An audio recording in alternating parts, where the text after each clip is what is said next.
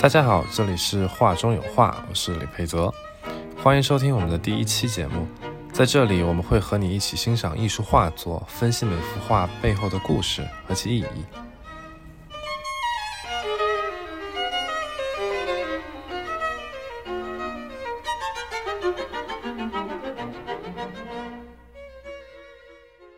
一幅画，尤其是一幅历史画作，总是提供了大量的历史信息。今天想和大家分享一幅我个人很喜欢的画——阿尔诺芬尼夫妇像。这幅画是由板油画之父扬凡艾克所作。首先来介绍一下什么是板油画吧。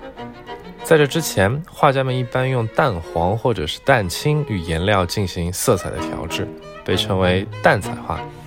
而凡艾克对此做了一个创新，他改用蓖麻油与颜料进行调和，然后进行作画。由于用油作为介质之后，颜料在油中干得极慢，所以画家就有大量的时间去进行调色和应用不同的画层，勾勒细节，从而也间接的造就了凡艾克这个细节控。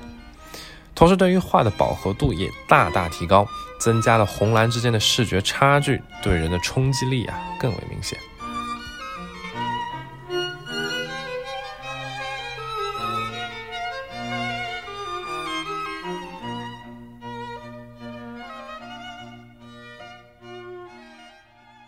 扬凡艾克有着摇滚的一生，靠着才华当上了当时荷兰的统治者巴伐利亚施特劳宾约翰的宫廷画师。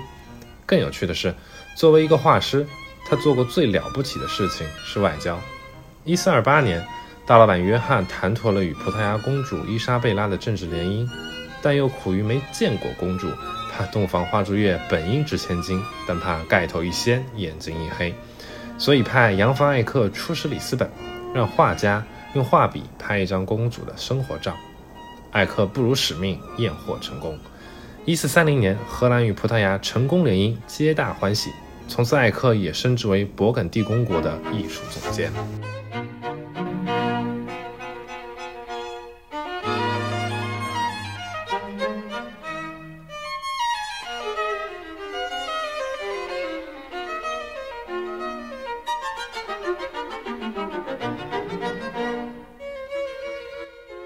这幅阿尔诺芬尼夫妇像。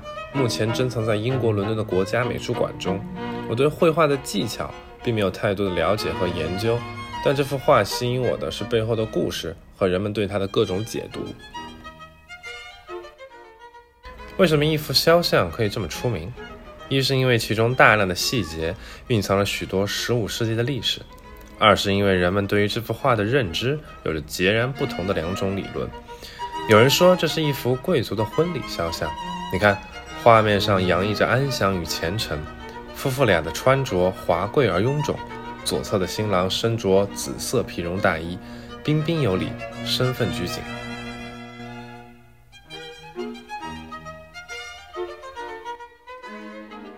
右边的新娘套着绿色羊毛筒裙，低眉顺眼，羞涩难当。她伸出右手放在男人的左手上，宣誓要永远做丈夫的忠实伴侣。室内装饰极其考究，屋顶的烛台、吊灯、红色的帷帐和床褥，窗边、桌上昂贵的橘子，新人脚边的拖鞋和小狗，各种细节都在表现着忠诚，也同时体现着富有。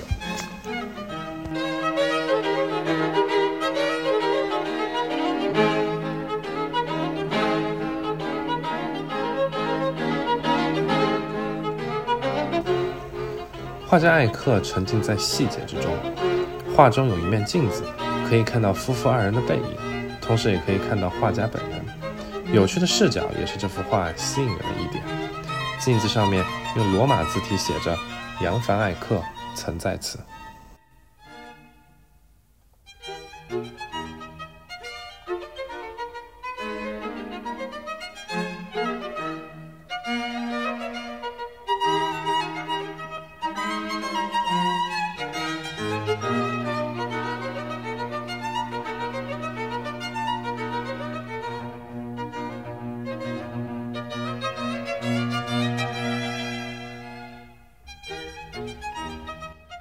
也有人说这是一幅纪念亡妻的遗像，国家美术馆的一个工作人员告诉我，在镜子中并不能看到右边女人的身影，而且他们头顶的蜡烛只有男性那一边是点燃的，而女性的那半边是熄灭了的。这可能暗示着阴阳之隔，男人代表生者，而女人代表死者。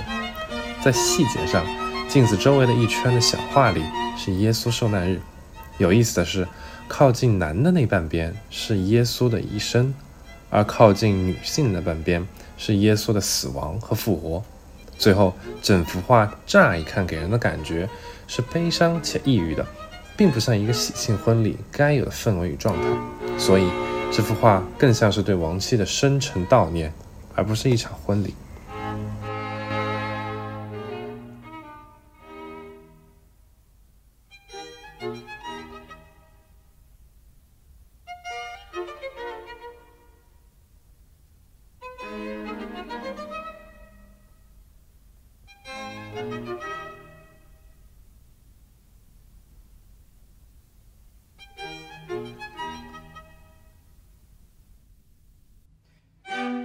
这让我想到了《复仇者联盟四》的结尾，钢铁侠葬礼上的那个场景。镜头扫过每一个复仇者，他们神情凝重，看向前方，让观众感觉到一种悲伤的氛围。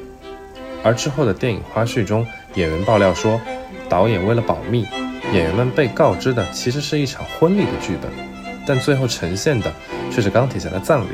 通过剪辑和背景音乐，展现出了一种完全不一样的情绪。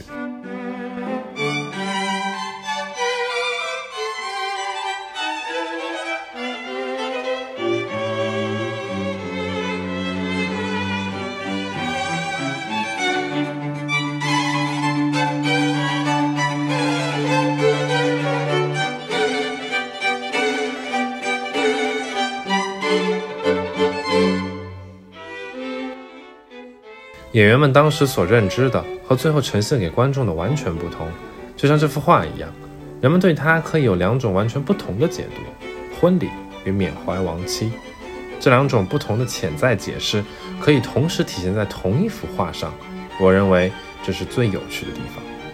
同样的东西可以有不同甚至完全相反的解释，而你被展示的那部分则慢慢塑造成了你的世界观。所以你要知道，你认识的事物。不一定是你所想的那样。这个时候，从不同的角度，用批判性思维去思考和看待事情，就非常的重要了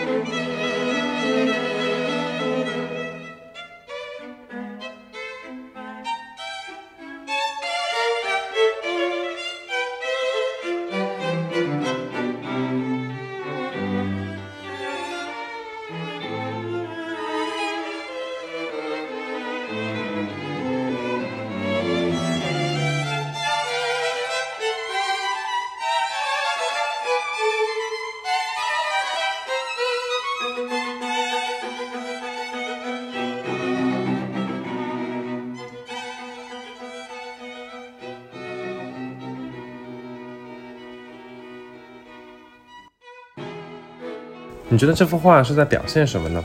其实它表现的什么并不重要，重要的是你对这幅画的解读过程。《简史三部曲》的作者赫拉利说：“人类最独特的能力就是虚构与象征。象征这个事情虚无又有趣。去阅读一幅画，首先要了解画本身的语言，然后你信哪种理论，亦或者都不觉得正确，这就需要基于你自己的思考与判断。”与对这幅画你自己的感受了吧？感谢大家这一期的收听，我们下次再见，晚安。